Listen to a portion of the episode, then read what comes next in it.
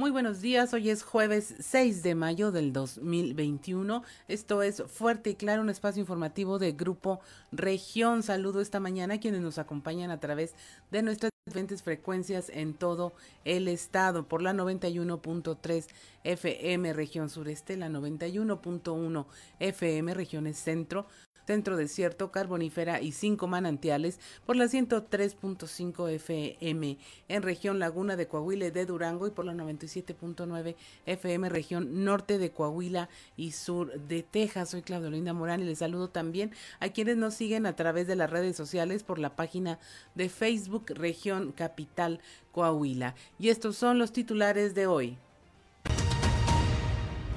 Lenin no será candidato y Morena no tendrá abanderado a la Diputación Federal. Esto dice el Tribunal Federal Electoral. La Sala Superior de este tribunal resolvió revocar la sentencia de la Sala Regional en Monterrey que le había otorgado el registro como candidato al diputado a, candidato a diputado federal a Lenin Pérez Rivera abiertas 18 carpetas de investigación sobre delitos electorales. Actualmente en la entidad se tienen estas 18 carpetas de investigación y 18 incidencias en materia de delitos electorales, así lo informó Esteban Sánchez Cabello, encargado de la Fiscalía Especializada de Delitos Electorales. Colaboran con la seguridad en Saltillo 65 mil ciudadanos. El comisario de Seguridad y Protección Ciudadana de Saltillo, Federico Fernández, precisó que actualmente los grupos ciudadanos integran a 65 mil personas divididas en más de 400 grupos. Promedia Torreón más de 60 atropellados al mes. Estos son datos de la Cruz Roja Mexicana Delegación Torreón, donde indican que tan solo en abril de este año se atendieron 68 llamados de emergencia relacionados con atropellamientos, tipo de percance que sucede con mayor frecuencia los fines de semana. Vigilarán que se cumpla con pago de utilidades en la carbonífera. La Junta Local de Conciliación y Arbitraje vigilará a las empresas para que cumplan con el reparto de utilidades conforme a la carátula fiscal correspondiente. En Coahuila se tiene registro de 64 fosas clandestinas, de acuerdo con el fiscal eh, de personas desaparecidas, Ángel Herrera. En Coahuila se tiene registro de esta cantidad de fosas, de las cuales se han recuperado restos óseos que ya se están procesando para buscar coincidencias con personas que se buscan por desaparición forzada. Hoy le presentaremos un reportaje sobre la maternidad infantil, niñas teniendo bebés y cómo esto se transforma en un abuso para al que no hay condena. El gobernador Miguel Ángel Riquelme entregó certificaciones del sistema estatal de certificación a escuelas de educación básica, denominados CERTE, a planteles de las regiones Centro Desierto y Carbonífera en un evento que se realizó en la primaria El Chamizal de Monclova. Y finalmente el programa Saltillo Hermano sigue dando resultados en seguimiento a este convenio que firmó el alcalde Manolo Jiménez con su homólogo de Ramos Arispe José María Morales Padilla. Ambos ediles se reunieron para conocer el funcionamiento de estos comités ciudadanos de seguridad en el vecino municipio. Esta y otra información hoy aquí en Fuerte y Claro. Comenzamos.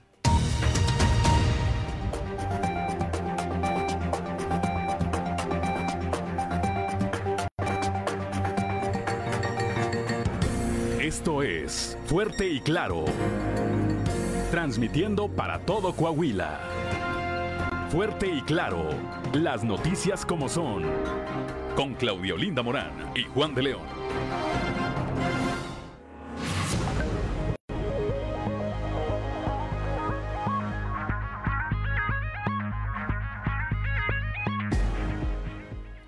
Muy buenos días, somos Juan de León y Claudia Olinda Morán. Muchas gracias por acompañarnos a esta hora de la mañana, 6 de la mañana con 8 minutos. Las temperaturas en el territorio coahuilense Saltillo 14 grados, en Monclova 19, Piedras Negras 18 grados, Torreón 22, General Cepeda 13 grados, Arteaga 13 grados también en Musquis 18 grados, San Juan de Sabina sin San Buenaventura con 19 grados centígrados en ambos municipios, Cuatro Ciénegas 18, Parras de la Fuente 17 y Ramos Arispe 14 grados. Pero si usted quiere saber cómo va a estar el pronóstico del tiempo para el día de hoy en todo el territorio coahuilense, vamos con Angélica Acosta.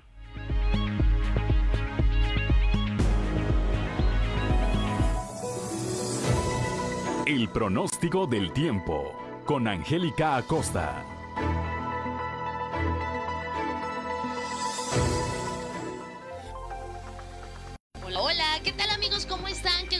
Saludarlos. Mi nombre es Angélica Costa y yo ya estoy lista para darte los detalles del clima en este magnífico jueves. Pon atención.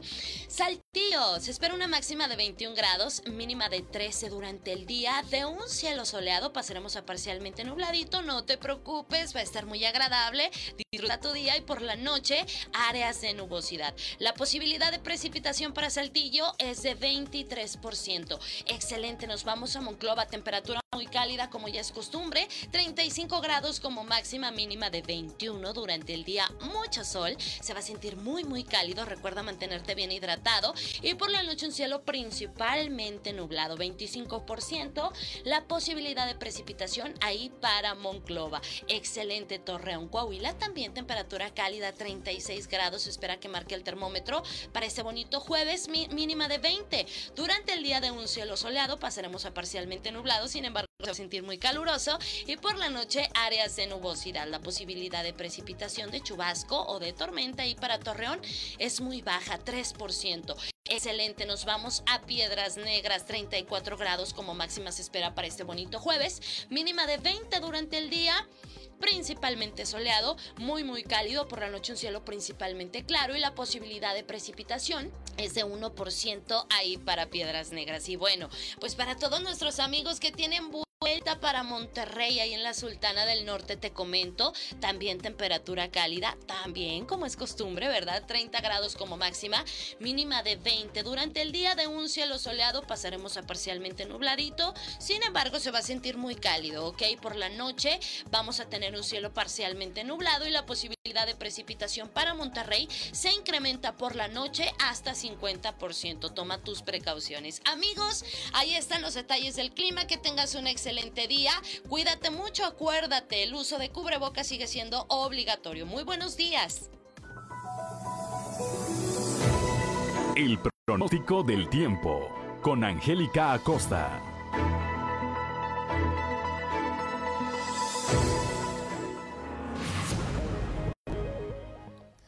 6 de la mañana con 11 minutos. Hoy es jueves 6 de mayo, pero si usted quiere saber qué ocurrió un día como hoy, vamos a las efemérides con Ricardo Guzmán.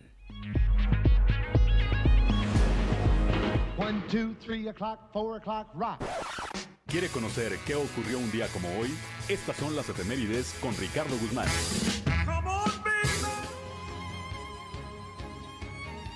Un día como hoy, pero de 1856, nació el médico y neurólogo austriaco Sigmund Freud, el padre del psicoanálisis. Fue autor de diversos libros y su legado tiene gran influencia en la cultura del siglo XX.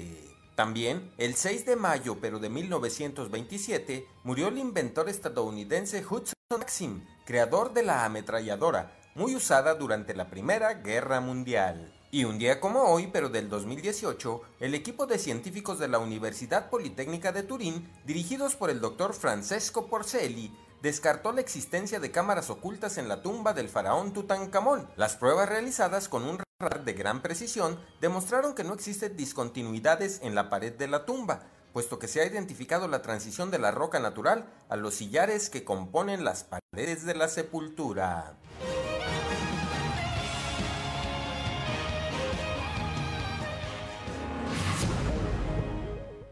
6 de la mañana con 13 minutos estamos en Fuerte y Claro. Y mire, si usted eh, necesita un pretexto para festejar, aquí se lo damos. Hoy es día de Celso, Diógenes, Timoteo y Juliana. Entonces, si conoce a alguien que lleve estos nombres, los puede felicitar.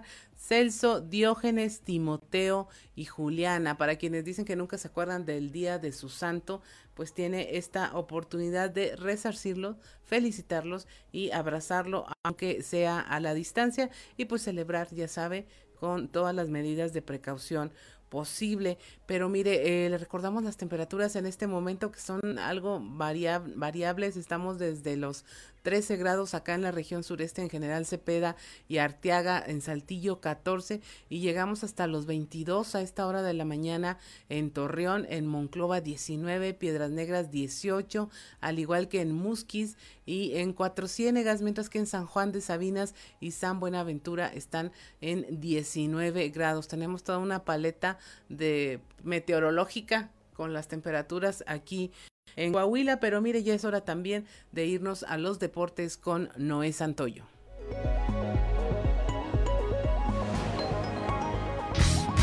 Resumen Estadio con Noé Santoyo.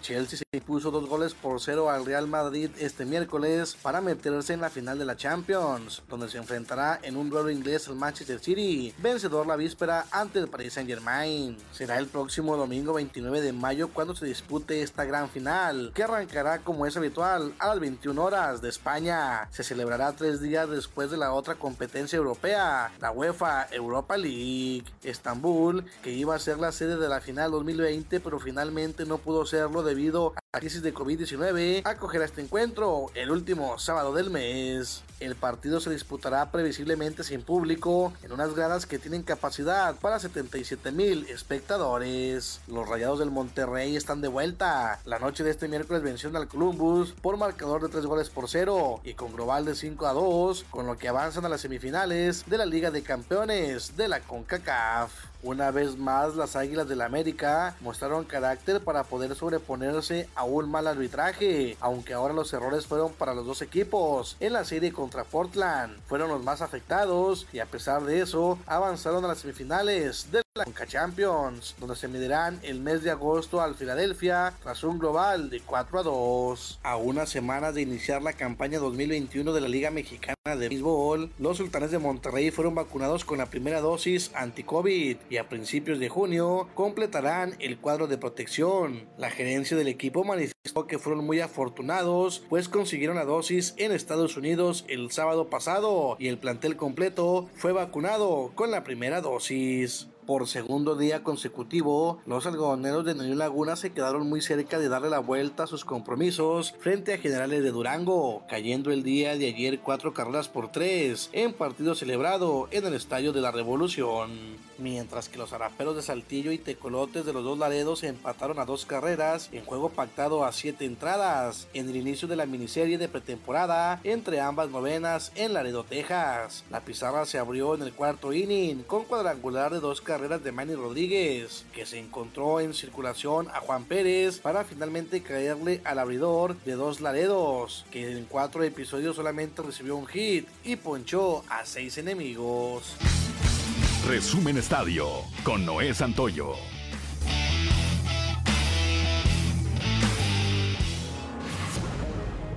6 de la mañana con 17 minutos. Mire la cotización peso dólar hoy jueves 6 de mayo de 2021 es en el tipo de cambio promedio del dólar es de un dólar por 20 pesos con 15 centavos. Esto eh, representa una baja, un porcentaje de 0.07% a la baja en relación con el día de ayer. A la compra está en 19,91, a la venta en 20,39. El precio promedio 20,15 centavos. Y vamos a dar paso ya a la información nacional. Sepultan a Brandon, el niño de 12 años fallecido en el accidente del metro en la Ciudad de México. Amigos y familiares de Brandon lo sepultaron en el Panteón de San Lorenzo Tezonco, a unos metros donde ocurrió el desplome de la línea 12 del metro.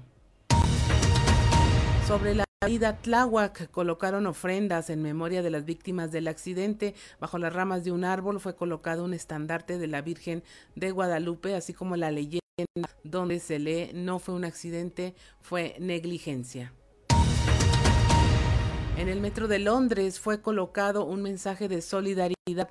Enviamos nuestro amor al pueblo de la Ciudad de México. Si al menos las palabras pudieran ayudar a aliviar su dolor y pena, que el ángel de la independencia vuele encima de los jardines flotantes de Xochimilco y los guíe a través de esta terrible tragedia y les dé fuerza para encontrar un mejor mañana. Este es un mensaje que se colocó en el metro de Londres. México supera ya las 218 mil muertes por COVID, una tendencia de casos que ha bajado 10% con 267 nuevos fallecimientos confirmados.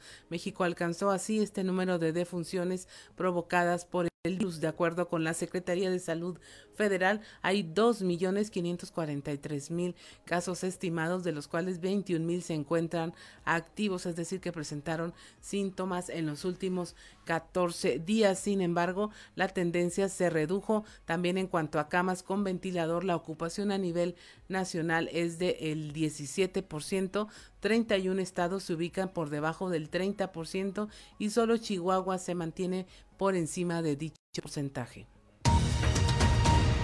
La Comisión de Derechos Humanos de la Ciudad de México reconoció la labor de las parteras durante la pandemia, durante esta emergencia sanitaria por COVID-19, pues mientras los sistemas de salud se vieron limitados para brindar otros servicios, en el país no dejaron de trabajar las más de 20 mil parteras tradicionales, 100 parteras profesionales egresadas y las 16 mil 600 que son licenciadas en enfermería y obstetricia. Aún así, el 80% de los partos son atendidos solo por personal médico en formación, lo que da lugar a prácticas deshumanizadas y violentas en razón de género. Hasta aquí nuestra información nacional. Soy Claudio Linda Morán y estamos en Fuerte y Claro. fuerte y claro. A esta hora de la mañana las temperaturas en Saltillo 14 grados, Monclova 19, Piedras Negras 18, Torreón 22, General Cepeda y Arteaga 13 grados, Musquis 18, San Juan de Sabinas y San Buenaventura 19 grados, Cuatro Ciénegas 18, Parras de la Fuente 17 y Ramos Arispe 14 grados. Y mire, pasamos directamente a la información de nuestra nota principal. Lenin no será candidato y Morena no tendrá abanderado a la Diputación Federal, esto por orden del Tribunal eh, Federal Electoral. Ayer la Sala Superior del Tribunal Electoral del Poder Judicial de la Federación resolvió revocar la sentencia de la Sala Regional Monterrey que le había otorgado el registro como candidato a diputado federal a Lenin Pérez Rivera. En plenitud de jurisdicción, la Sala determinó confirmar el acuerdo del INE que determinó la improcedencia de este registro como candidato federal, eh, a diputado federal, de tal forma que Lenin Pérez no podrá ser candidato y Morena ya no tendrá abanderado. La sala electoral del Poder Judicial de la Federación con sede en Monterrey revocó por unanimidad la impugnación presentada por el udecista Evaristo Lenin Pérez, quien buscaba ser candidato por mayoría relativa de la Diputación Federal por el Distrito 01 con cabecera en Piedras Negras. El tribunal confirmó el acuerdo emitido por el Instituto Nacional Electoral en términos del fallo con base en el artículo 59 de la Constitución, en donde dice que eh, es inelegible como candidato. Al no saberse qué candidato podría contender en este distrito, eh, se buscó la postura del delegado de Morena, Tanek Sánchez, con la intención de conocer qué pasará y si el partido va a participar. Sin embargo, no se obtuvo ningún ninguna respuesta al respecto, ni Mario Dávila contendrá por la Diputación Federal. En esa misma sesión, el tribunal desechó la demanda del caso del empresario saltillense también por Morena, Mario Dávila Longoria, quien buscaba contender por la Diputación Federal del mismo distrito, esto tras presentar un recurso legal en contra de la comisión coordinadora de la coalición Juntos Haremos Historia, pues el partido no consideró al momento de hacer la coalición con el PT el haberse presentado extemporáneamente como posible sustituto a la candidatura. Escuchemos parte de esta información.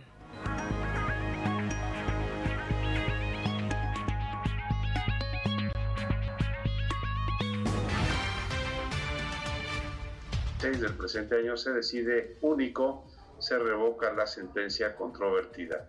En los recursos de reconsideración 319, 352 y 353, todos de este año, se resuelve, primero se acumulan los recursos referidos, segundo se desecha de plano la demanda, tercero se revoca la sentencia impugnada, cuarto se confirma en lo que fue materia de impugnación el acuerdo emitido por el Consejo General del Instituto Nacional Electoral en términos del fallo. Secretario General, ahora de cuenta, por favor, con los proyectos que somete a nuestra consideración la ponencia del magistrado Indalfer Infante González. 6 de la mañana con 27 minutos. Ahí escuchó usted la forma en que se dio el fallo contra Lenin Pérez. Eh, que no es pues más que la ratificación de lo que ya se había ordenado por parte del INE. Estas sesiones son vía virtual, usted puede tener acceso a ellas y conocer en tiempo real cómo se maneja todo este tema electoral y puede darse cuenta también de la gran cantidad de impugnaciones que hay en este proceso electoral, lo cual no es nada nuevo, cómo se judicializa todo el tema electoral y finalmente cómo hasta el fallo de quién ganó o quién eh, perdió en las elecciones termina resolviéndose en estas instancias que bueno gracias a los mecanismos de transparencia y de acceso a la información ya se puede ver en tiempo real. Usted puede escuchar eh, de viva voz quién votó a favor de quién y por qué son unas sesiones un poco largas pero que puede seguir completamente en vivo a través del sitio web de los eh, tribunales electorales. Pues ahí tiene esta información es una noticia que modifica en muchas maneras el panorama electoral en el estado. Y vamos ahora a los enlaces con nuestros corresponsales y nuestros reporteros en las diferentes regiones del estado. Vamos a empezar en la laguna. Nuestro compañero Víctor Barrón nos tiene esta información de cómo el tema de los atropellamientos en las calles de Torreón pues va a la alza, tienen más de 60 atropellados al mes y eh, es información que proporciona la Cruz Roja Mexicana Delegación Torreón. Buenos días, Víctor. Muy buenos días a quienes nos sintonizan en temas de la comarca lagunera. Datos de la Cruz Roja Mexicana Delegación Torreón indican que tan solo en abril de 2021 se atendieron 68 llamados de emergencia relacionados con personas atropelladas tipo de percance que sucede con mayor frecuencia los fines de semana. Habla Jorge Luis Juárez, comandante de socorrismo de la Benemérita institución. Vamos a escuchar.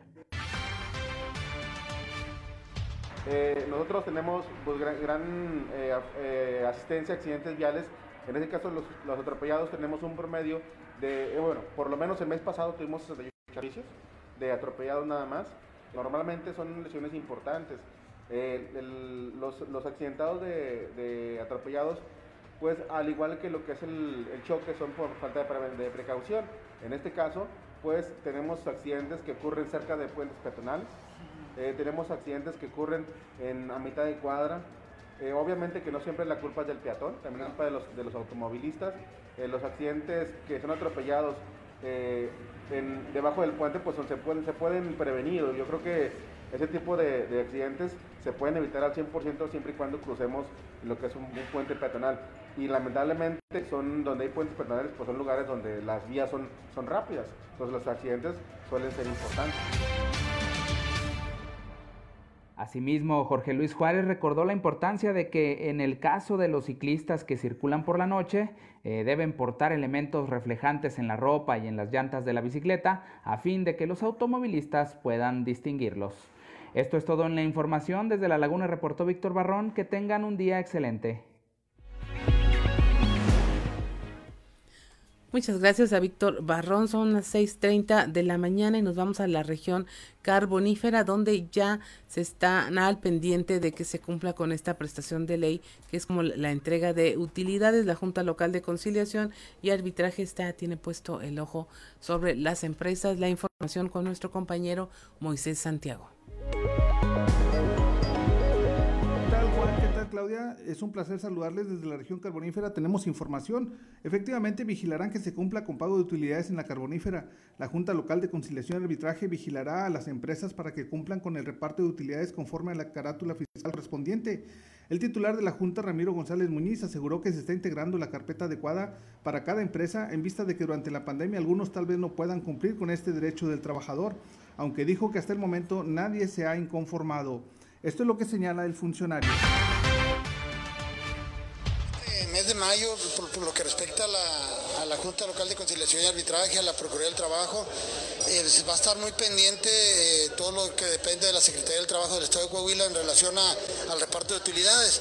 Hay que recordar que de acuerdo a la Ley Federal de Trabajo eh, estipula que en el mes de mayo se deben de pagar las utilidades a los trabajadores. Es un derecho que marca la Constitución.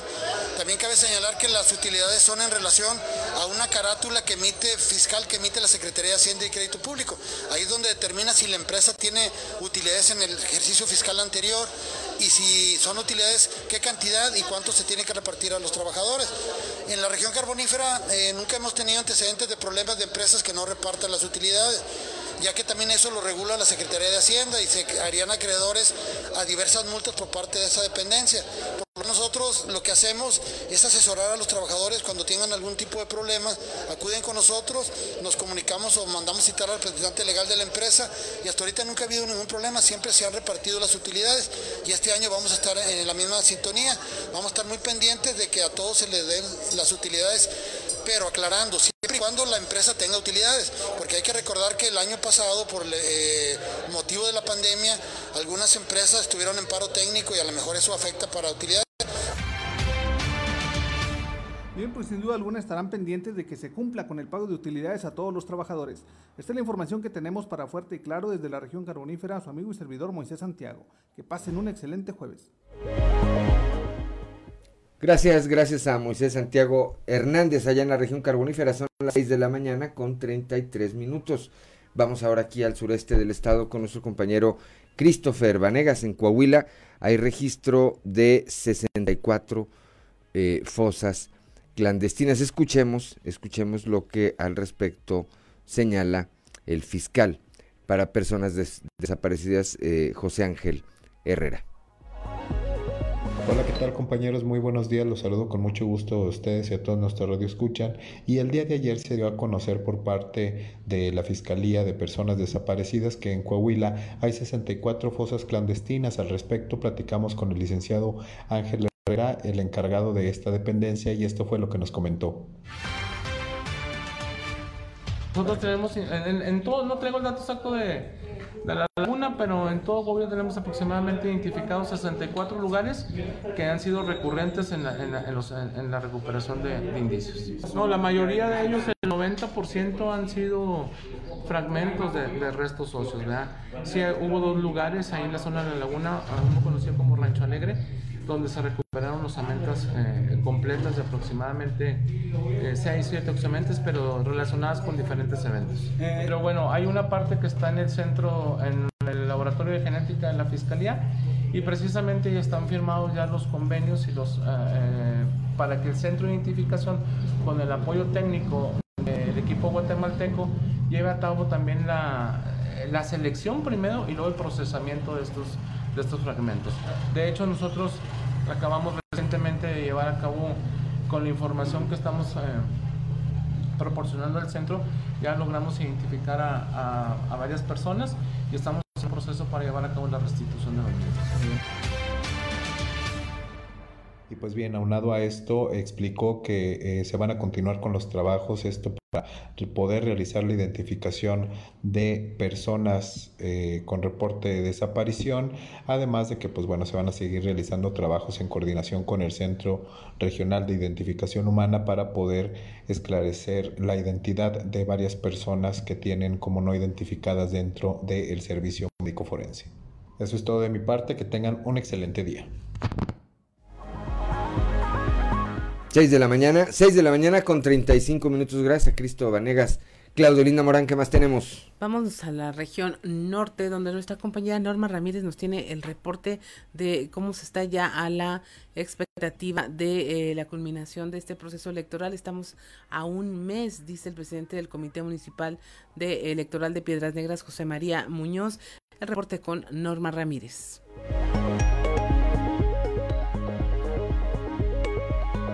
Muy buenos días eh, desde Piedras Negras. Esta es la información. José María Muñoz Martínez, presidente del Comité Municipal Electoral en Piedras Negras, dio a conocer que están realizando el seguimiento a las campañas en donde hasta el momento continúa una buena cordialidad. No se han presentado situaciones irregulares en donde se espera que sea una fiesta tranquila y en paz. Conocer que el personal sigue trabajando en las capacitaciones para el día del proceso electoral y señaló que cuentan ya con, físicamente con las casillas locales en donde se van a depositar los votos para presidente municipal. Así lo dio a conocer. Este, dando seguimiento a las campañas que están realizando los candidatos este, en este municipio, los cuales están haciendo un trabajo muy bueno, que están acudiendo a, la, a la, ciudadanía toca toca, con sus reuniones, con sus pancartas, con sus boletas, este, este, volanteando a la ciudadanía. Y eso me parece es, que es un motivo para que la ciudadanía los conozca y determine por quién va a votar. Yo siento que va muy bien la ciudadanía conociendo a los candidatos. Mire, con nosotros no, han venido a, denunciar nada.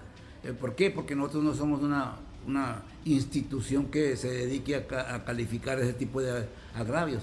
Eh, probablemente hayan ido a la Procuraduría y o a la FIPADE. Entonces, eh, aquí no venido afortunadamente ninguna situación irregular. Lo que sí le voy a decir es que las campañas están transcurriendo normalmente, como siempre se ha, realizado, para bien de la ciudadanía.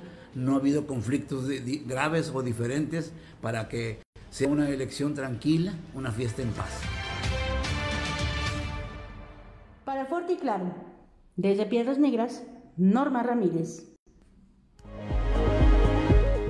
Gracias, Norma Ramírez. 6 de la mañana con 38 minutos. Bueno, el Partido Acción Nacional, a través de su dirigente estatal, Jesús de León, pide que haya más debates. Raúl Rocha tiene la información. ¿Qué tal, compañeros? Buenos días. Esta es la información para el día de hoy.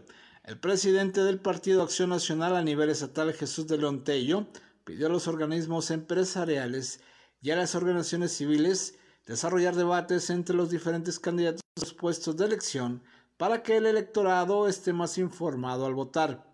Agregó que de esta forma los ciudadanos sabrán quién es un candidato preparado y quién es el que solo es un improvisado. Si todas las organizaciones, empresarios, asociaciones civiles, gente de la sociedad civil, yo les pediría que hagamos un esfuerzo todos, y no solamente lo pido como PAN, como mexicano, y todos los partidos debemos estar en esa sintonía, de que organizaciones de la sociedad civil inviten a los candidatos a dos tipos de foro. Uno, debates para que vean quién está preparado, quién tiene conocimientos, quién va a ir realmente a trabajar y no aprender, ¿sí? Uno. Y el otro, precisamente para que hagan en, fuera de debate, sino en presentaciones, cuáles son las ofertas o cuáles son las propuestas que tiene cada partido político y cada candidato en los temas fiscales, económicos, de salud, de empleo, qué es lo que van a plantear en la Cámara de Diputados, cómo van a, a, trabajar, por ejemplo, en el tema del presupuesto. Todos estos temas se pueden hacer en foros de presentación, pero también en debates. Ojalá que aquí en Saltillo les pido de manera urgente a, la a, los organismos empresariales, a la gente de la sociedad civil, a las organizaciones civiles que convoquen a todos los candidatos a hacer este tipo de, propuestas, de debates y de presentaciones para que podamos tomar una decisión racional 6 de Esta es la información para el día de hoy. Buen día. Gracias a Raúl Rocha, son las 6 de la mañana con 40 minutos. Somos Claudio Linda Morán y Juan de León, estamos aquí en Fuerte y Claro. Ya son las 6 de la mañana, 6 de la mañana con 43 minutos. Continuamos esta mañana aquí con la eh, información. Y bueno, vamos ahora a la portada del día de hoy de nuestro periódico Capital, que, eh, bueno, pues en su nota principal destaca esta eh, situación que ocurrió ayer en torno a Evaristo Lenin Pérez Rivera, hasta ayer candidato de eh, Morena o del PT y del PT a la Diputación Federal eh, por el distrito número uno. Bueno, ayer fue dejado fuera de la contienda por la sala superior del Tribunal Electoral Federal, del TRIFE que revocó la sentencia, la sentencia que había emitido la sala regional con sede en Monterrey, Nuevo León, y que le había permitido registrarse como candidato. Bueno, pues ayer la sala superior dijo no, se mantiene, se mantiene firme la resolución del Consejo General del INE que había inhabilitado a Lenin Pérez para registrarse como aspirante a la Diputación Federal y con ello tratar de buscar la reelección. Lenin fuera. También el día de hoy, y en un momento más estaremos eh, platicando de esto, un eh, trabajo especial de Grupo Región, Maternidad Infantil, niñas teniendo bebés, un abuso sin condena, un trabajo especial. En un momento más estaremos eh, platicando acerca de este tema. Investiga la Fiscalía Electoral en Coahuila. 18, hay 18 carpetas de investigación y 18 incidencias en materia de delitos electorales. Esto lo señala el responsable de esta dependencia, Esteban Sánchez eh, Cabello. También colaboran 65 mil ciudadanos en las tareas de seguridad a través de más de 500 grupos de WhatsApp. Esta política pública inició ayer operaciones en el municipio de Ramos Arispe. El día de ayer el gobernador eh, Miguel Ángel Riquelme entregó patentes del sistema estatal de certificación a escuelas de educación básica eh, en las regiones centro, desierto y carbonífera en un evento realizado en la primaria El Chamizal en Monclova, donde felicitó, reconoció el trabajo de los directivos de estos eh, planteles. Bueno, pues entre otra, entre otras es la información del día de hoy de la portada de nuestro periódico Capital, cuando son las 6 de la mañana con 46 minutos y es momento de ir a nuestra columna en los pasillos.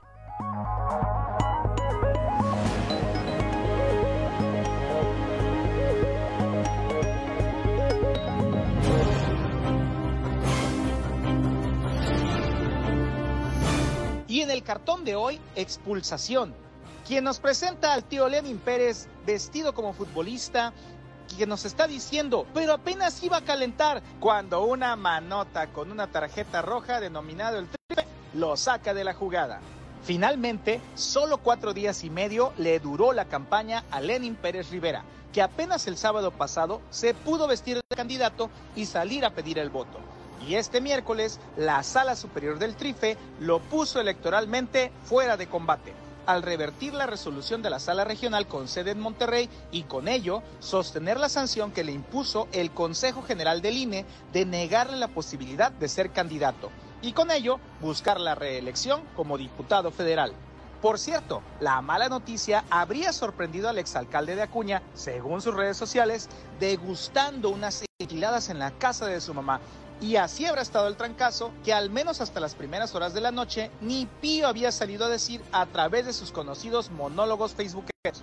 Tocará ahora al delegado de Morena y primer trompeta, Tanex Sánchez, definir si recurren de nueva cuenta a Brígido Moreno para que encabece la fórmula o si deciden por alguna otra opción a menos de 30 días de que acabe la campaña. Por lo pronto, se da como un hecho que Edgar González quede como suplente. Hablando de Tanec, ayer se le vio por la región centro en apoyo de algunos de sus candidatos y aunque tarde, finalmente salió de su área de confort para irles a dar ánimo a quienes van a la elección del 6 de junio bajo la causa de la 4T. Bajo el liderazgo de Lalo Olmos, el grupo parlamentario del PRI en el Congreso local desarrolla un novedoso y útil ejercicio legislativo. De manera permanente, los diputados actualizan su agenda con temas que realmente son los que preocupan a los habitantes de las diferentes regiones, derivado del retorno continuo de los legisladores a sus distritos. Levantan una agenda de temas ciudadanos que luego se convierten en acciones legislativas por parte del tricolor, lo que genera credibilidad entre los ciudadanos que de manera continua ven cómo sus asuntos son llevados al Congreso por el tricolor. Ya son las 6 de la mañana, 6 de la mañana con 49 minutos. Ya está en la línea telefónica nuestra compañera Guadalupe Pérez allá desde Monclova, desde la región centro de nuestro estado. Ayer estuvo allá por aquella región eh, Esteban Sánchez Cabello de la Fiscalía especializada en delitos electorales. Guadalupe, muy buenos días. Muy buenos días excelente día a todos. Saludos desde el centro. Y sí, estuvo aquí Esteban Sánchez, quien es fiscal especializado en delitos electorales. Y bueno, nos habló de las denuncias y también algunas incidencias que se han presentado en el Estado. Y bueno, de estas cabe mencionar una es de Monclova y hay dos en la región carbonífera.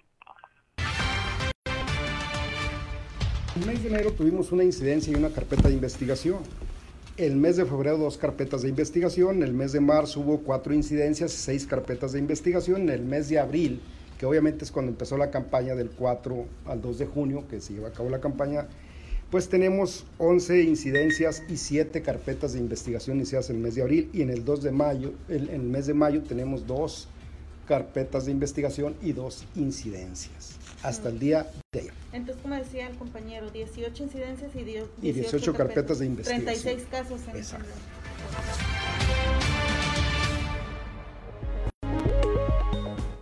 Seis de la mañana, 6 de la mañana con 50 minutos. Bueno, estamos prácticamente a la mitad, a la mitad del eh, periodo de campañas, Guadalupe. Habrá que ver eh, qué más se acumula en el transcurso de los siguientes eh, prácticamente 28 días que hay para hacer campaña y si en tanto eh, esta fiscalía resuelve alguno de estos casos que tiene abiertos. Así es, cabe indicar que las incidencias van más enfocado a las vistas o denuncias que se hacen, ya sea anónimas o por personas que hacen un señalamiento, pero que lamentablemente no han formulado la denuncia como tal. Nos explicaba el fiscal especializado que mientras no haya una denuncia formalizada, además de un testigo por lo menos, no se puede proceder, sin embargo queda el antecedente del reporte, como quien dice. Entonces es muy importante denunciar y por supuesto si hay testigos también presentarlos. En el, la cuestión de los casos de Unclova y la región carbonífera, pues los dos casos que sabemos de allá, de la región vecina, es este caso de la candidata de Morena de las despensas y el otro del candidato que pidió el respaldo de seguridad. En el caso de Monclova fue este reporte que se dio en Castaños también por el supuesto manejo de despensas que ya se había explicado es parte todavía de los apoyos que se pueden dar sin publicidad hasta el 23 de mayo. Bien, pues gracias, gracias como siempre por tu reporte, eh, Guadalupe. Muy buenos días. Muy buenos días. 6 de la mañana, 6 de la mañana con eh, 52 minutos. Sí, estamos prácticamente, Claudolinda, auditorio, a la mitad del proceso eh, electoral. Llevamos 32 días. Son 60, son 60 de campaña, pues estamos como en el día 32, 33, si no me equivoco. Y eh, lo cierto es que también, como señalaba el, este funcionario electoral allá en Pies Negras y con lo que nos dice Guadalupe, hemos visto un eh, proceso electoral que, salvo los casos jurídicos, los, casos legales como este de eh, Lenin Pérez, lo que ocurrió o está ocurriendo en torno a Luis Fernando Salazar, pero de ahí más, eh, afortunadamente hemos visto un proceso electoral tranquilo. Así es, excepto esto, ¿no? Que, que lo último de Musquis, de el, el, tema electoral, pero ya ahí estamos hablando de delitos electorales, no de procesos que están judicializando la elección. En el caso de Musquis, lo de la bodega de despensas a sí, favor que, pero es un, es un acto de la autoridad que me parece bastante importante que lo que lo eh, verifiquen. Ahí sí, ahí sí, hubo la intervención de la candidata Tania Flores con un grupo de seguidores que impidieron que continuara esta diligencia judicial, pero no hemos visto pleitos entre los ciudadanos, pleitos eh, el, en algunos eh, otros años en algunos otros procesos electorales, pues veíamos a un, eh, al candidato de algún partido o candidata de algún partido que entraban a algún sector y abiertamente pues eran rechazados, ¿verdad? O habría enfrentamientos, había enfrentamientos entre sus seguidores y los de algún otro contendiente. Afortunadamente, afortunadamente, me parece que no ha sido el caso en el proceso electoral que estamos viviendo actualmente, porque creo que esto eh, además iría o eh, eh, iría en contra de la participación que deberemos tener todos como ciudadanos el próximo 6 de junio, Claudia. Así es, pero pues bueno, no los invoques, que no pase nada y estén tranquilos.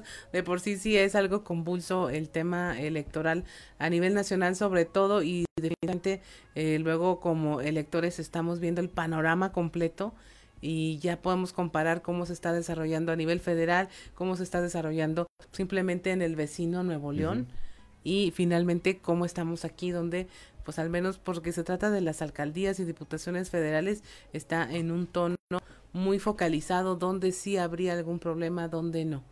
Va a ser interesante, sí, va a ser interesante estar, estar atentos a este tema. Son las 6 de la mañana con 55 minutos. Somos Claudio Linda Morán y Juan de León. Estamos aquí en Fuerte y Claro.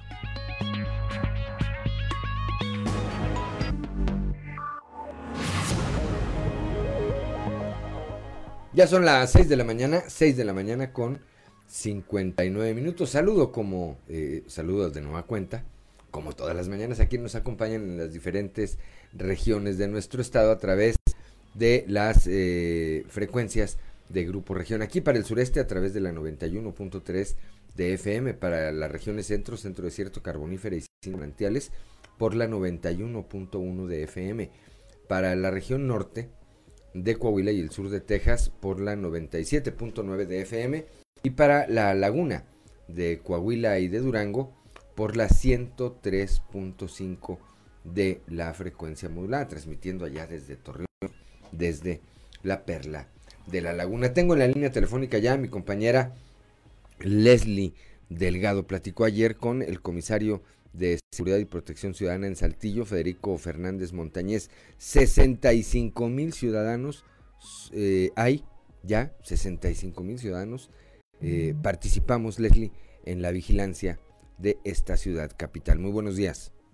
Hola, ¿qué tal? Muy buen día, Te saludo con gusto a nuestros escuchas y quien nos sigue a través de redes sociales. Pues efectivamente el comisario de Seguridad y Protección Ciudadana de aquí de Saltillo, pues ya conocer esta información y sobre todo que estos comités ciudadanos, eh, pues que están en diversas colonias y sectores de Saltillo, pues han tenido gran éxito y sobre todo, eh, pues como bien lo comentas, un gran número eh, de ciudadanos son los que participan, eh, pues para eh, estar en contacto y sobre todo por este medio pueden denunciar eh, diferentes cuestiones que pueden pasar en sus colonias y pues bueno, vamos a escuchar lo que nos dijo al respecto. pero lo calificamos no a título personal, lo cualificamos a título de lo que piensa la gente. Eh, estrategias como esta, tienen 65 mil personas, es difícil. Sí, ya es una de las necesidad. 65 mil decirles, ¿saben qué? Borrón y cuenta nueva. Pero no es lo que opinamos nosotros. Casi todo el tema de seguridad, sino es que todo el alcalde nos pide que lo miramos con dos focos. Uno, el numerito, el índice delictivo, el que se reporta al Sistema Nacional de Seguridad Pública, que ahí no hay numerito habla, ¿no? Y el otro es la percepción, cómo siente la gente. 65 mil personas no es. Que ahí andan bien las- son. 475. Pero también tenemos la aplicación. Y entonces aquí en el grupo, eh, cualquier persona puede decir, oye, necesito un auxilio. 7 de la mañana, ya son las 7 de la mañana, con un minuto, sí, me parece, eh, auditorio, eh, Leslie Claudia, que es, ha sido una política eh, bastante exitosa por eh, tan solo, como señala Federico Fernández, tan solo el puro número de ciudadanos que estamos dentro de alguno de estos grupos, pues nos da la idea de que están efectivamente funcionando, Leslie. Efectivamente, y sí algo que hacía mención el comisario y muy importante es que este tipo de políticas que se ha implementado durante la gestión del alcalde Manolo Jiménez deben de continuar, deben de darle seguimiento y sobre todo porque ha- han tenido mucho mucho éxito y sobre todo la percepción ciudadana es muy favorable respecto a estos comités y respecto a esta estrategia de seguridad sobre todo pues en una ciudad que va creciendo y que pues tiene más de 300 colonias y que bueno que pudieron ahí homologar o pudieron realizar este tipo de estrategias pues para que los saltillenses tengan una mejor seguridad y sobre todo para que ellos mismos pues, puedan dar a conocer alguna problemática que puedan eh, estar pasando por el sector en que viven y pues bueno, así atenderlo con, con inmediatez sobre todo, Lick. Así es, eh, así es. Pues gracias Leslie, como siempre, por su reporte. Le deseo que tenga un excelente jueves, que como dicen ya es un viernes chiquito. Igualmente, excelente jueves para todos. Gracias, Leslie. Siete de la mañana con tres minutos, Claudio Linda Morán, un reportaje especial de Grupo Región, la maternidad infantil. Platícanos. Así es, ya aquí en, dentro de la, alguna edición del programa le estuvimos platicando con alguien, con Cintia Moncada del colectivo Matatena. Ellos hicieron un, una investigación sobre este tema donde bueno dan cuenta cómo el matrimonio infantil o la vida en pareja por parte de eh, niñas menores de edad con adultos pues está tan normalizado como la violencia sexual, la agresión por género y la discriminación, a grado tal de que en Coahuila siete de cada diez embarazos infantiles el padre es mayor de edad. Ellos hablan en este colectivo de cómo hay que diferenciar entre el tratamiento y el seguimiento que se le da cuando una niña de eh, 11, 12, 14 años eh, tiene un embarazo a cuando una adolescente de eh, 15 a 18, 19 años eh, está pasando por esta situación. Son situaciones diferentes que deben de ser analizadas con eh, perspectiva diferente, es lo que dice el colectivo y lo invitamos a que escuche este trabajo.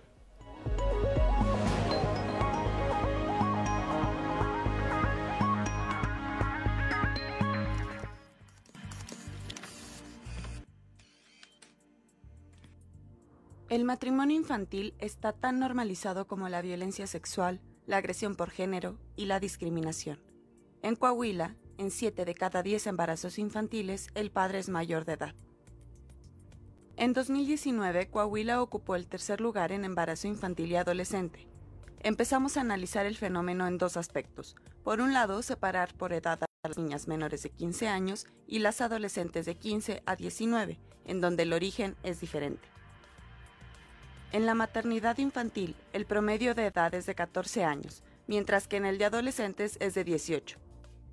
No es lo mismo una adolescente de 18 años embarazada que una niña de 14. Habla Cintia Moncada, presidenta de Matatena AC. El rango, el promedio de edad de las niñas embarazadas es de 14 años, mientras que en el de adolescentes es de 18. Entonces, pues obviamente no es lo mismo cuando tenemos un adolescente de 18 años que cuando tenemos una niña embarazada de 11 años. Y esta es pues una de las propuestas que, que presenta nuestro informe. Dijo, de entrada es un delito, porque en Coahuila el Código Penal establece que tener relaciones sexuales con un menor de 15 años es una violación. De entrada, todos los embarazos de niñas menores de 15 por su origen es una violación. En Coahuila el Código Penal establece que tener relaciones sexuales con una menor de 15 años es una violación. Entonces, de entrada, todos los, los embarazos de niñas menores de 15, su origen es una violación. Vemos, por ejemplo, que no, normalmente como tenemos la idea de, de, que son niñas o adolescentes teniendo relaciones con, con adolescentes, sin embargo, pues en el caso de las niñas menores vemos que el 70% de los progenitores son mayores de 18 años. Señaló, tenemos la idea de que son niñas adolescentes teniendo relaciones con adolescentes. Sin embargo, en el caso de las niñas menores, vemos que el 70% de los progenitores son mayores de 18 años.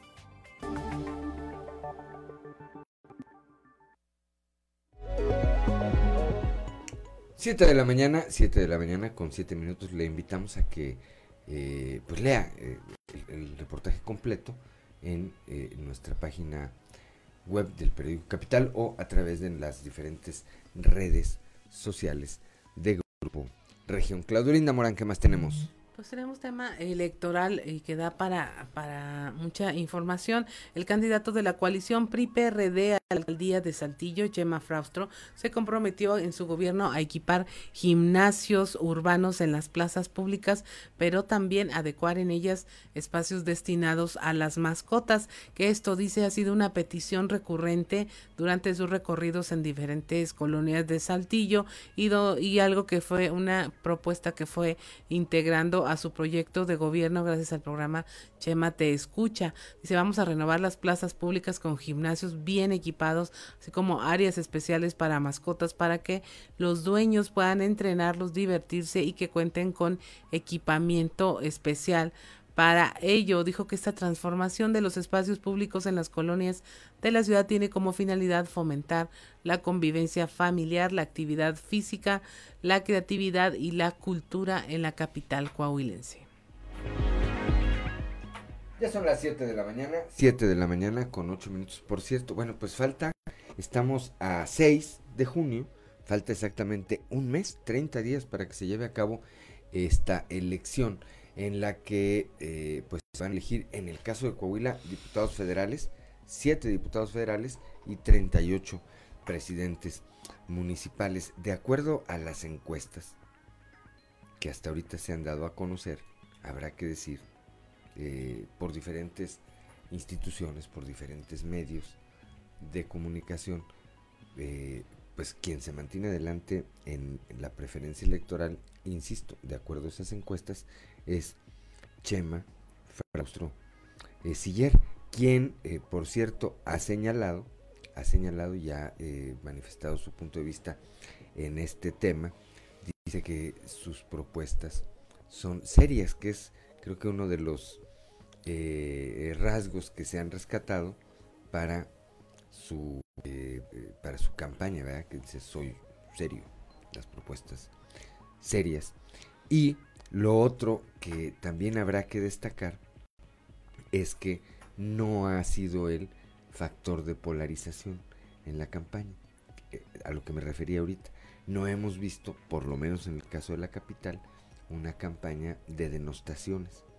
Podrá haber ocurrencias, pero, pero no, no ha habido ese, ese enfrentamiento, sobre todo cuando son dos, de manera muy clara, Claudia, son dos los eh, aspirantes que están en eh, posibilidades de llegar a la silla que actualmente ocupa Manolo Jiménez. Dice, en ese sentido, dice Chema que su campaña ha sido limpia, que eh, ha respetado a todas las opciones políticas y que ha privilegiado las propuestas. Dice, a México alguien lo polarizó y yo no voy a hacer eso en Saltillo, no voy a dividir mi ciudad porque aquí todos somos parte de una gran familia. Y eh, habrá que decir, no está tan errado en lo que dice el candidato del PRI. ¿Qué pasa después de la elección? Pues que volvemos a hacer todos los... Es decir, nadie se va de aquí normalmente, ¿verdad? Y entonces cuando con un vecino, con nuestros amigos, con nuestros familiares, tenemos disgustos a partir de nuestras preferencias electorales pasada la elección. ¿Qué? Bueno, pues me parece que así está viendo Chema Fraustro este tema, pero a nivel de los ciudadanos. Pues faltan, falta exactamente 30 días para ir a las urnas y elegir, eh, por, en el caso de Coahuila, a nuestros alcaldes y en lo nacional, elegir el destino que queremos para este país. 7 de la mañana con 11 minutos. Claudio Linda Morán. Eh, también en el tema electoral, el candidato de Morena a la alcaldía de Saltillo, Armando Guadiana, recorrió la colonia Valle Dorado, en donde entregó a los vecinos su propuesta de combate a las adicciones. Explicó a los vecinos y vecinas el proyecto de construcción de centros de rehabilitación para las adicciones como el alcoholismo y drogadicción que serán operados por el gobierno municipal.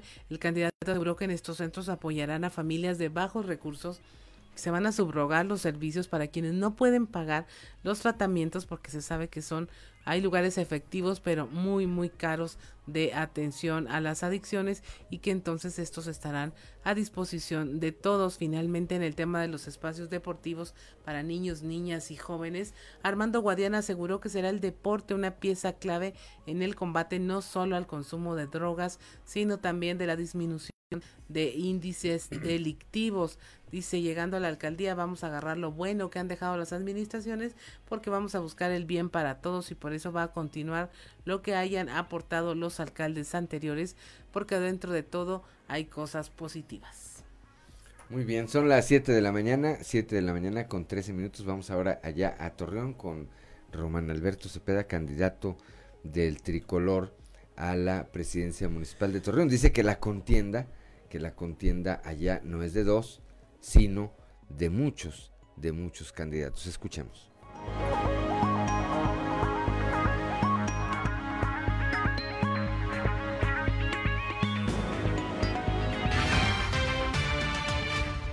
No, mira, yo creo que esto se acaba hasta que se acaba. Quien afirme eso, yo creo que se equivoca. Yo creo que en la contienda, y no somos tres, hay más.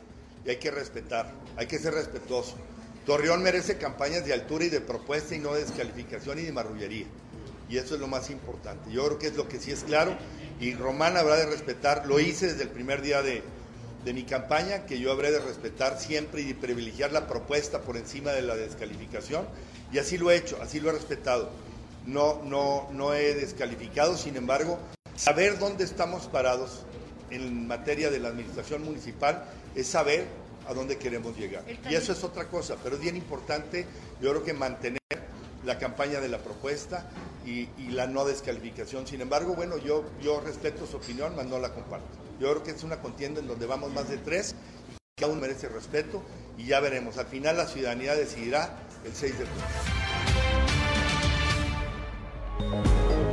Son las 7 de la mañana con 14 minutos. Es que Chuy de León, el dirigente estatal del PAN, que parece haber resucitado después de no haber aparecido 30 días de la campaña, bueno, tiene dos días que anda por todo el estado denunciando a Tania Flores. Ayer estuvo en la región centro, este, pues haciendo gira de medios. Eh, estuvo, salió allá en, en, Torreón, en la Laguna, a dar algunas declaraciones. Allá Chuy de León decía que la contienda era de dos, nada más, en Torreón, entre el PRI y el PAN. Dice Román Alberto, no, somos, somos más candidatos. ¿verdad? Eh, ciertamente ya Morena, que era una alternativa, me parece que a partir de la descalificación de Luis Fernando Salazar y la vacilada esa de poner como candidato a su papá, este, ya perdió y la, la gente, la expectativa que tenía, pues ya la perdió y ahora pues están viendo cuál de las opciones políticas que quedan eh, podrían simpatizar o podrían votar eh, por ella. Pero sí, al margen de lo que dice, eh, perdón, Carlos Román, lo cierto es que algo pasó con Jesús de León, el todavía dirigente estatal del PAN, que resucitó. A lo mejor, a lo mejor acaba de llegar de vacaciones y se acaba de dar cuenta que hay campañas electorales en Coahuila. Son las 7 de la mañana con 16 minutos. Claudio Linda Morán el gobernador Miguel Riquelme entregó certificaciones del Sistema Estatal de Certificación a escuelas de educación básica, esto en planteles de la región Centro Desierto y Carbonífera, en un evento que se realizó en la primaria El Chamizal. El mandatario estatal, estatal, acompañado de Higinio González, el secretario de Educación, felicitó a los directores de estos planteles por los logros obtenidos y agradeció la empatía de los maestros de Coahuila durante la pandemia a ser protagonistas para bien de la educación de los coahuilenses.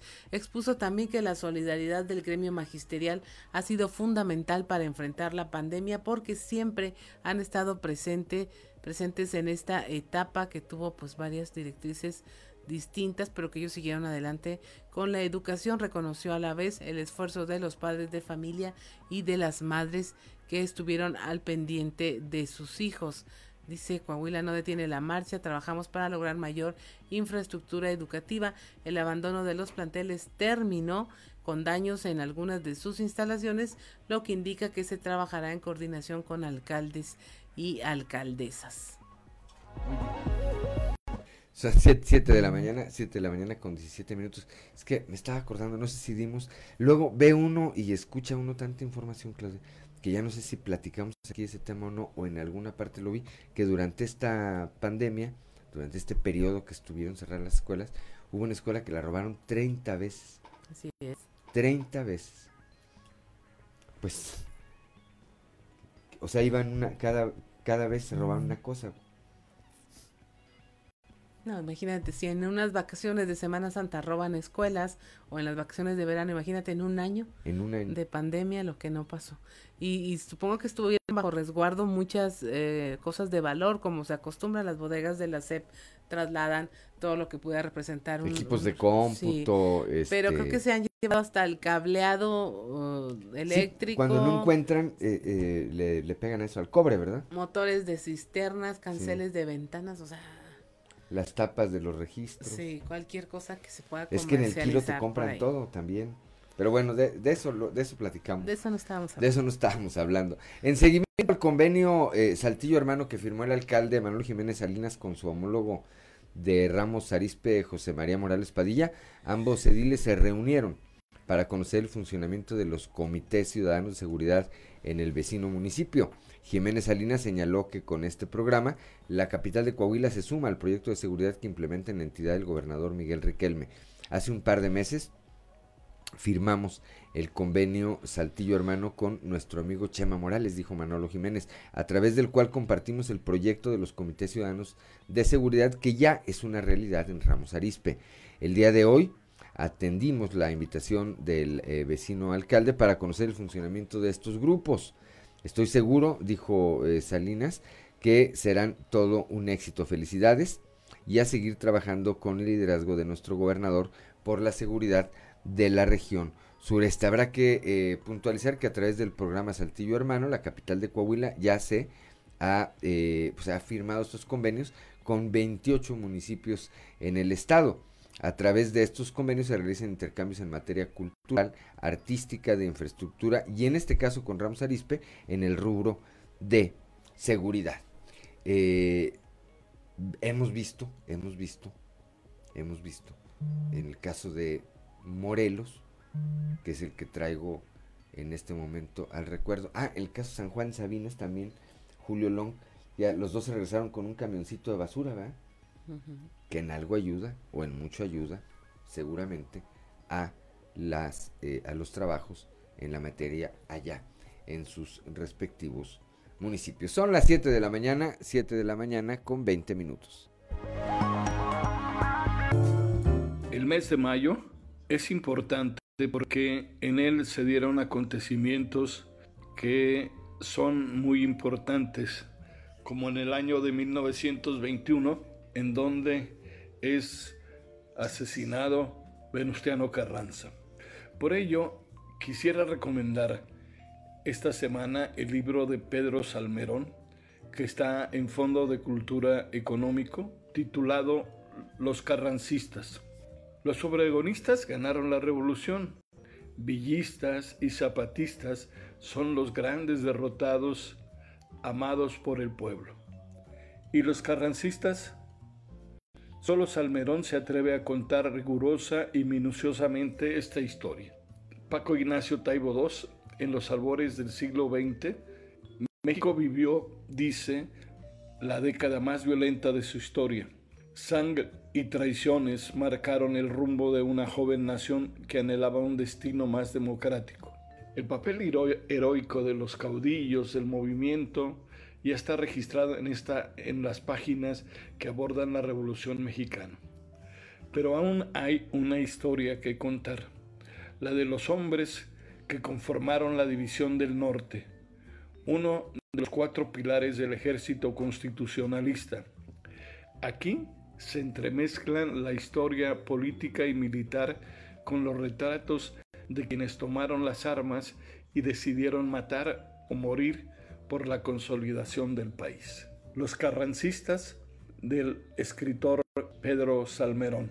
También de Pedro Salmerón quisiera recomendarles La División del Norte. ¿Quiénes eran los villistas? ¿De dónde venían? ¿Por qué hicieron la revolución? ¿Cómo la hicieron? ¿Qué esperaban de esta lucha armada?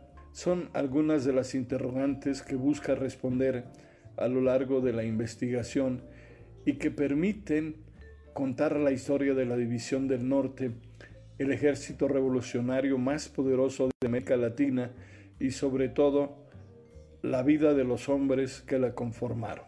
En Fondo de Cultura Económica usted encuentra de Pedro Salmerón La División del Norte.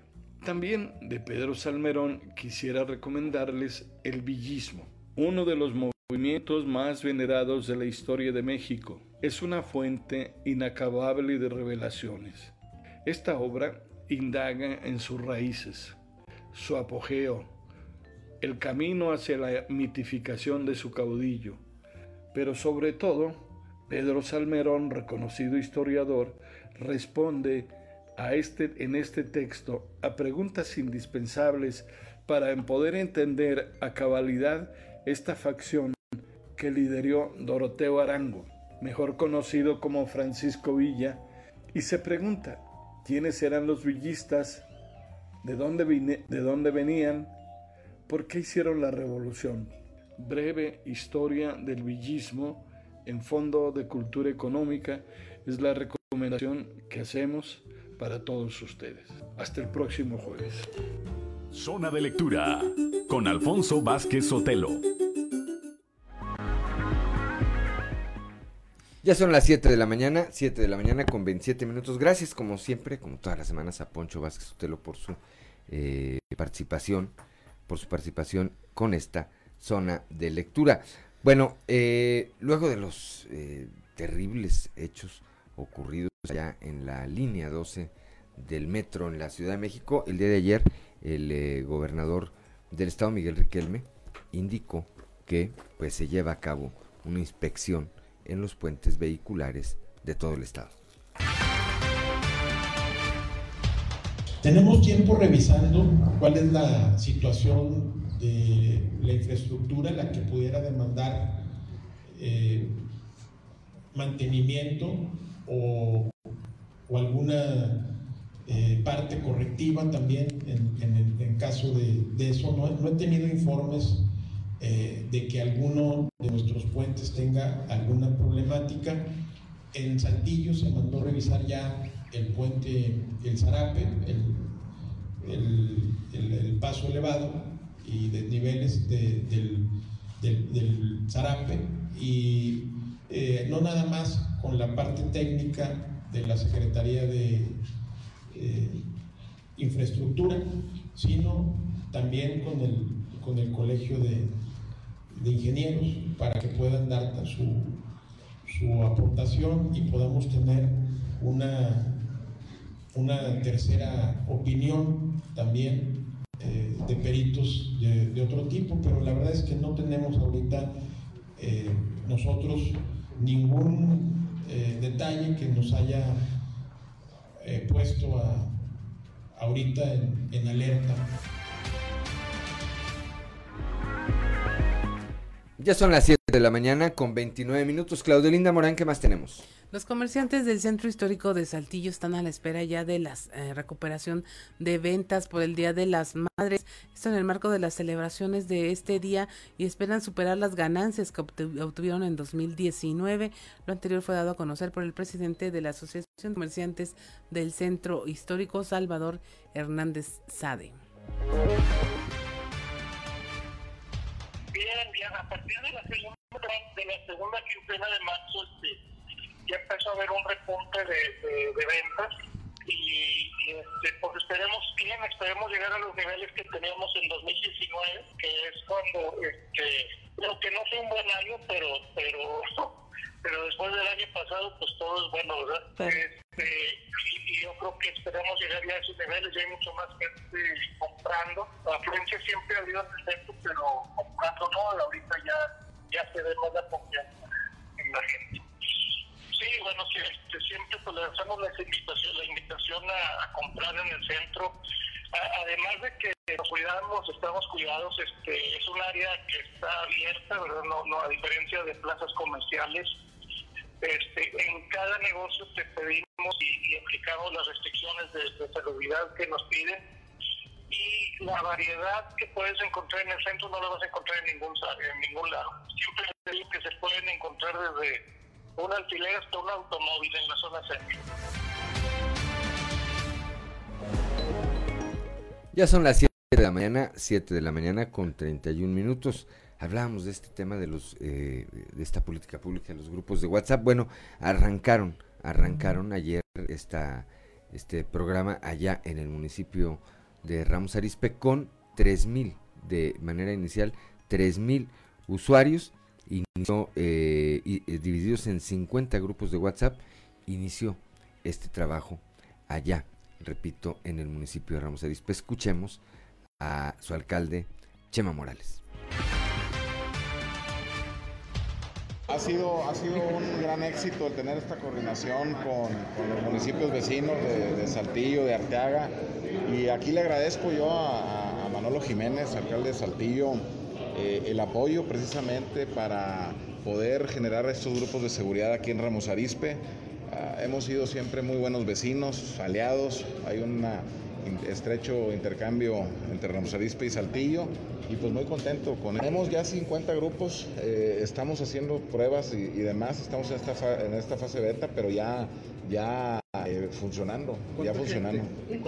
Estamos alrededor de 3.000 personas ya incluidas en, los grupos y eh, operados a través del CIRA.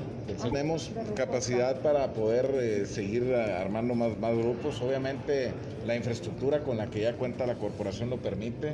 10, estas 10 nuevas patrullas que, hace poco se entregan permite precisamente tener mayor eh, parque vehicular, tener eh, el equipamiento necesario para poder dar...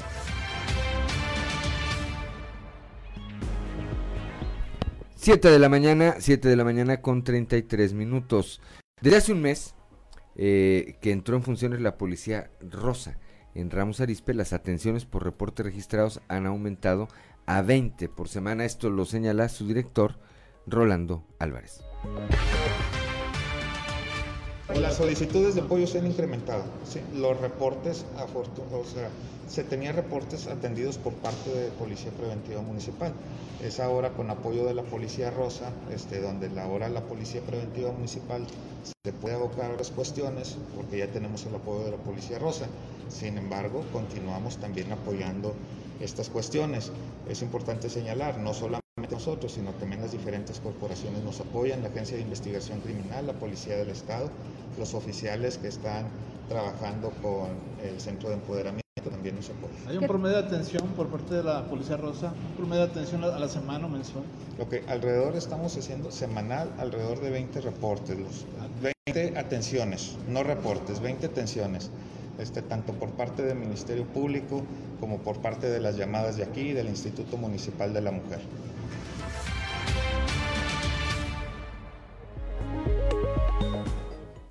7 de la mañana, 7 de la mañana con 34 minutos. ¿Qué más tenemos, Claudio Linda, Claudio Linda Morán? El Centro Regional de Identificación Humana comenzará ya una brigada de tomas de muestras de ADN en municipios del norte del estado. Esto ya lo habíamos visto en Torreón. Tenemos eh, información que buscarán coincidencias con los restos extraídos en el Panteón Municipal número 2, precisamente de eh, Torreón. El Centro Regional de Identificación Humana comenzará una brigada de tomas de muestra de ADN en los municipios del norte del estado para, con ellas, buscar coincidencia con los restos extraídos en el Panteón Municipal número 2 de la ciudad de Torreón.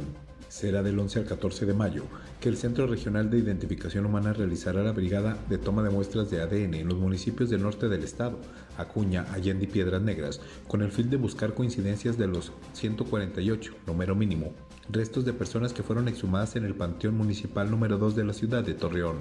La coordinadora general del centro, Yesca Garza Ramírez, explicó que esta actividad responde a la petición de las familias y colectivos de la región y tiene el objetivo de sumar perfiles para realizar los cruces masivos con el fin de la identificación humana. Informó que el martes 11 con el área de documentación de víctimas estarán en Acuña en la Infoteca Regional Profesor Federico Ferrueto Ramón el miércoles 12 en el Gimnasio Municipal Marcelo Juárez.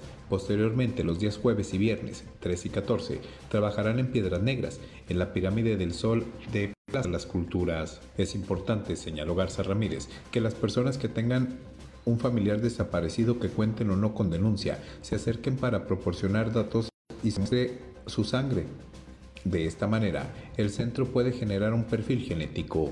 Garza Ramírez recordó que las personas que acuden a la jornada deben ser familiares directos, presentar su identificación oficial, copia del acta de nacimiento y fotografías de la persona desaparecida. Para finalizar, la coordinadora reconoció la disponibilidad de los alcaldes y de las familias de personas desaparecidas para trabajar coordinadamente en el tema de la identificación humana. Para Grupo Región informó Christopher Vanegas.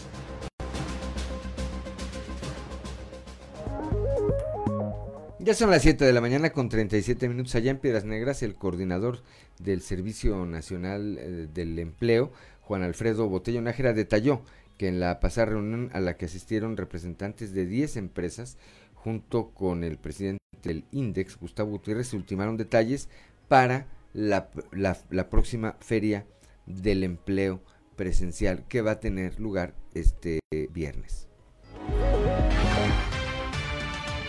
Estamos listos, eh, Norma Ricardo, ya estamos listos para la Feria de Empleo que es el 7 de, de, mayo, este próximo viernes. Seguimos insistiendo en los buscadores de empleo que se puedan registrar, por favor, para poderles asignar un tiempo determinado y sean atendidos debidamente, debido al protocolo que debemos de seguir. Como es la primera feria presencial, tenemos que dividir en grupos a los buscadores que se registren. El registro está abierto en la página feria.empleo.gov.mx o al teléfono de nosotros directo, el 878-78-238-58.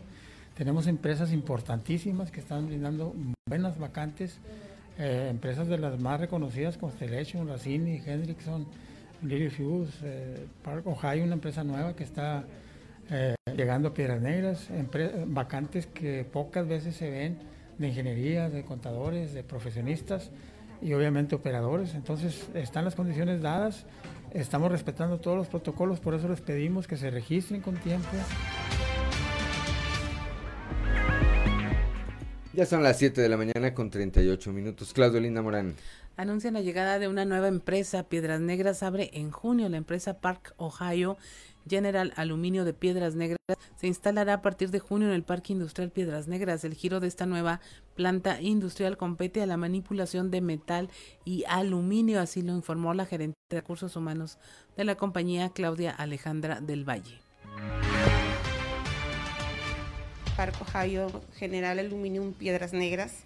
Esa es una nueva empresa automotriz que vamos a abrir aquí en Piedras Negras Ahorita vamos a requerir puestos de todos niveles, ya que es una unidad de negocio en la que vamos a estar trabajando este, desde uh, puestos administrativos, puestos de ingeniería, puestos de producción, operadores, a todo nivel. Es una empresa que va de metal, metal aluminio. Esta empresa Spark tiene, tiene tres unidades de negocio en lo que es Acuña. Son tres unidades muy grandes pero aquí en Piedras Negras vamos a manejar, vamos, vamos a manejar lo que es aluminio. En, Acuña es lo que son las mangueras. nuestros clientes más fuertes son General Motors, Chrysler, Jeep, este, como clientes también que son Lear, son Lear, este, Yumisako. Son diferentes clientes a los que nosotros trabajamos. Ya son las 7 de la mañana con 40 minutos. Estamos aquí en Fuerte y Claro. 7 de la mañana con 44 minutos, la temperatura en Saltillo 14 grados, en Monclova 19, Piedras Negras 18, Torreón 22, General Cepeda y Arteaga 13 grados, Musquis 18 grados centígrados, San Juan de Sabinas y San Buenaventura con 19 grados, Cuatro Ciénegas con 18, Parras de la Fuente 17 y Ramos Arispe con 14 grados aquí en la región sureste. Vamos ahora a las voces de hoy en Fuerte y Claro con Ricardo Guzmán.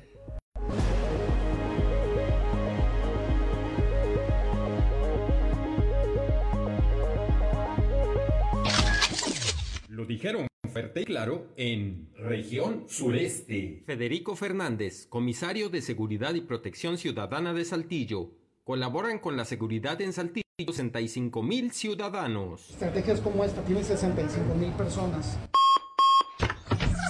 Región Laguna. Jorge Luis Juárez Llanas, comandante de socorrismo de la Cruz Roja, promedia Torreón más de 60 atropellados al mes. En este caso, los, los atropellados tenemos un promedio de, eh, bueno, por el mes pasado tuvimos 68 servicios.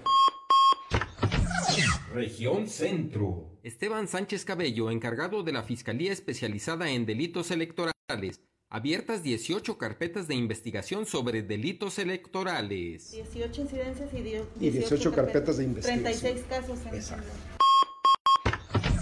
Región Carbonífera. Ramiro González Muñiz, titular de la Junta Local de Conciliación y Arbitraje, vigilarán que se cumpla con pago de utilidades en la carbonífera. Va a estar muy pendiente eh, todo lo que depende de la Secretaría del Trabajo del Estado de Coahuila en relación a, al reparto de utilidades. Región Norte. José María Muñoz, presidente del Comité Municipal Electoral de Piedras Negras, esperan elecciones tranquilas. No ha habido conflictos de, de, graves o diferentes para que sea una elección tranquila, una fiesta en paz. Las voces de hoy en fuerte y claro. 7 de la mañana con 46 minutos y vamos ya a nuestro resumen informativo nacional. Sepultan a Brandon, el niño de 12 años fallecido en el accidente del metro en la Ciudad de México. Amigos y familiares de Brandon lo sepultaron en el panteón de San Lorenzo Tezonco, a unos metros de, de donde ocurrió el desplome de la línea 12 del metro.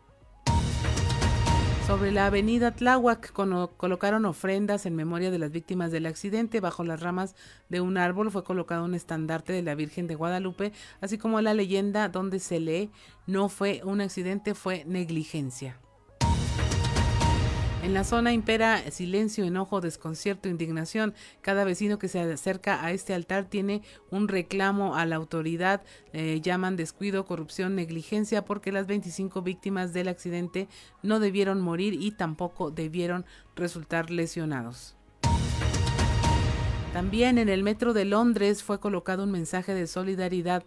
Enviamos nuestro amor al pueblo de la Ciudad de México. Si al menos las palabras pudieran ayudar a aliviar su dolor y pena, que el ángel de la independencia vuele encima de los jardines flotantes de Xochimilco y los guíe a través de esta terrible tragedia y les dé fuerza para encontrar un mejor mañana, es lo que se lee en esta estación del metro de Londres.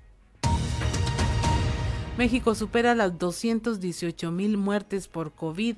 La tendencia de casos ha bajado 10%. Hay 267 nuevos fallecimientos confirmados y alcanzaron esta cifra de defunciones provocadas por el virus. De acuerdo con la Secretaría de Salud Federal, hay 2.543.000 casos estimados, de los cuales 21.000 se encuentran activos, es decir, que presentaron síntomas en los últimos 14 días.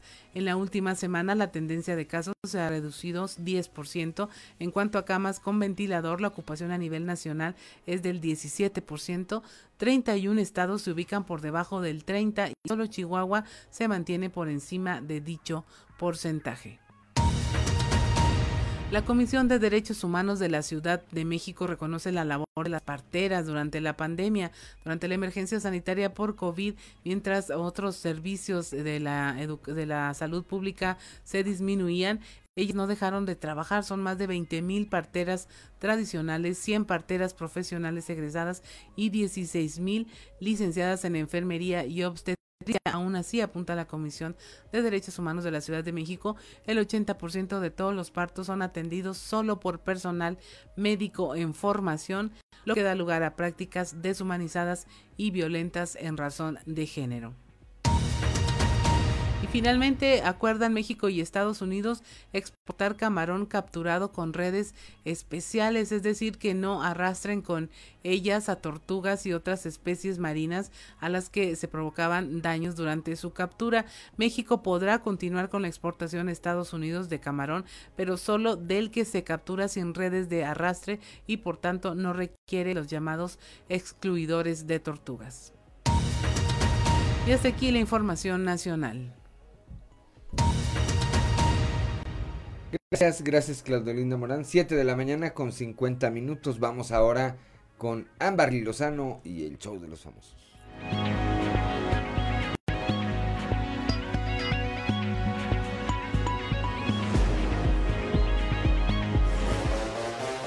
El show de los famosos con Amberly Lozano. Ratifica Enrique Guzmán denuncia en contra de Frida Sofía. Enrique Guzmán acudió a las instalaciones de la Fiscalía General de la Ciudad de México para ratificar la denuncia que entabló en contra de su nieta Frida Sofía por su probable participación en hechos con apariencia de delitos en su agravio. El cantante prefirió no emitir declaraciones sobre el proceso legal que mantiene contra la hija de Alejandra Guzmán, luego de que ésta lo denunciara públicamente por hacerle tocamientos indebidos cuando tenía 5 años. Previo a esta acción legal, el despacho de abogados que representa al rockero confirmó que su cliente presentó una denuncia por discriminación en contra del periodista Gustavo Adolfo Infante, quien realizó y transmitió la entrevista con Frida. Se informó que la defensa de Frida Sofía argumentó que siguen recabando testimonios que acrediten la acusación que hizo la joven de 29 años sobre su abuelo de 78 y por tal motivo en este momento no existe denuncia en contra de Enrique Guzmán.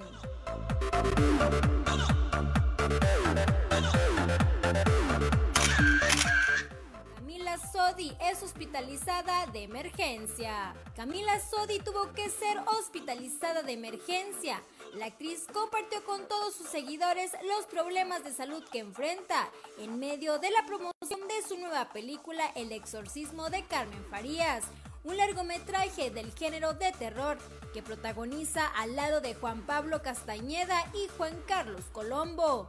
A través de su cuenta de Instagram, la actriz mexicana contó que tuvo que ser internada en una clínica de la Ciudad de México debido a una infección intestinal Noticia que compartió junto a una fotografía en la que aparece en un cuarto de hospital, recostada en una cama y con una bata quirúrgica. Camila Sodi aprovechó para agradecer a todo el personal médico y trabajadores del hospital que la asistieron y cuidaron durante su enfermedad.